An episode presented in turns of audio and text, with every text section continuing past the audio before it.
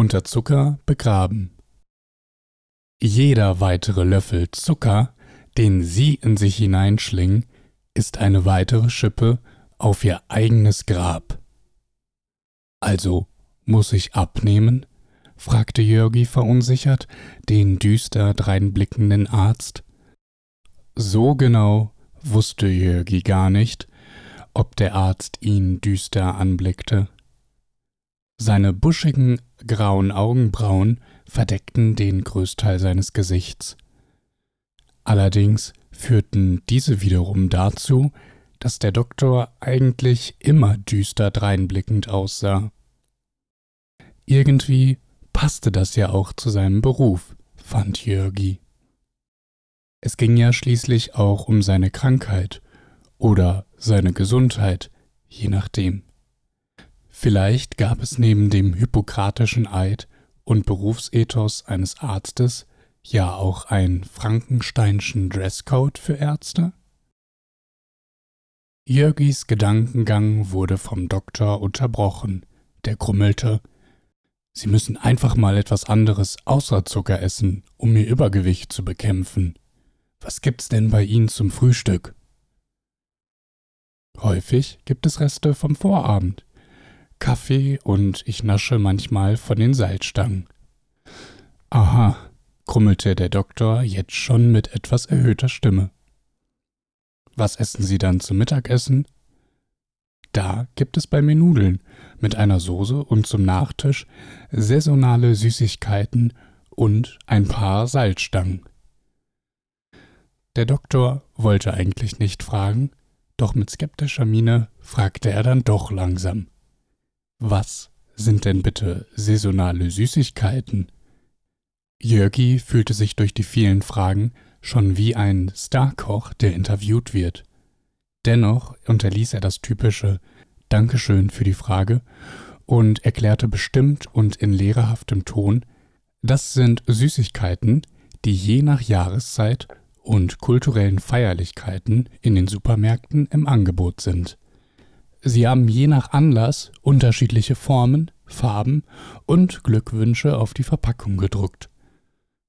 Alles klar. Und was gibt es dann zum Abendessen? Zum Abend ist meist noch etwas vom Mittag da. Und dann gibt es die Reste.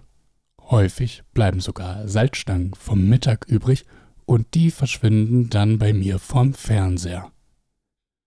Okay, notierte der Doktor kopfschüttelnd. Eine Pause setzte ein. Der Doktor nahm seine Brille ab, kaute darauf herum, kniff sich in die Augen und blickte zu Boden. Wie soll ich Ihnen das sagen? Ich empfehle Ihnen einfach mal häufiger ins Restaurant zu gehen und dort richtiges Essen, also ich meine ein ausgewogenes Essen zu essen, vor allem mal etwas ohne Salzstangen. Jörgi war verdutzt. Wie jetzt? Aber die sind doch gar nicht zuckrig, eher salzig. Und im Restaurant bestelle ich Salzstangen auch immer dazu. Sie bestellen was? Das geht doch gar nicht. Also, ich meine, kein Restaurant der Welt.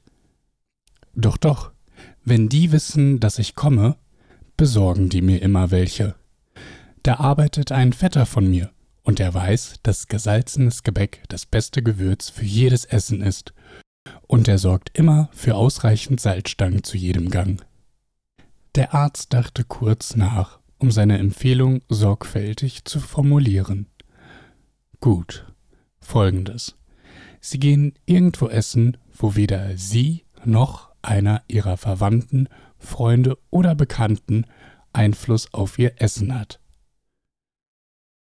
Nach dem Gespräch war Jörgi niedergeschlagen, fühlte sich kränker als vor dem Arztbesuch. Von nun an würde er in sozialer Abgeschiedenheit wie ein Eremit durch die Drive-ins und Schnellimbisse dieser Welt reisen müssen, um sich so der süßen Versuchung seiner Salzstangensucht zu entziehen. Außerdem hatte ihn der Arztbesuch mit allem drum und dran ganz schön hungrig gemacht. Schweren Herzens fuhr er daher zur nächsten Eisdiele, um die verführerische Salzstangenabteilung im Supermarkt zu meiden, und bestellte sich einen großen Schokoeisbecher zum Mitnehmen. Als Jörgi der Bedienung das Geld über die Theke reichte, gab diese ihm augenzwinkernd neben dem Eis ein kleines Tütchen dazu. Musste wohl eine neue Masche sein, nun auch bei Eisbechern Glückskekse dazuzulegen. Nachdem Jörgi den Eisbecher in seinem Auto verzehrt hatte, öffnete er das Tütchen und drin waren Salzstangen.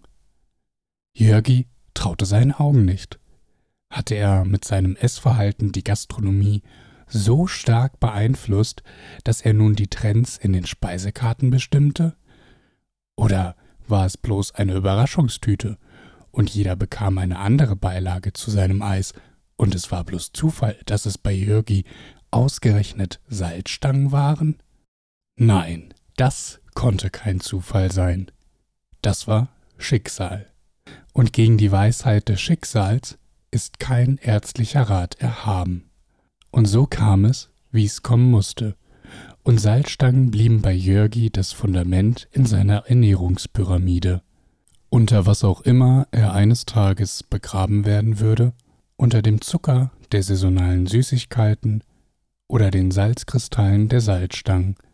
Zuvor würden ihm Salzstangen immer als festes Fundament im Leben treu bleiben.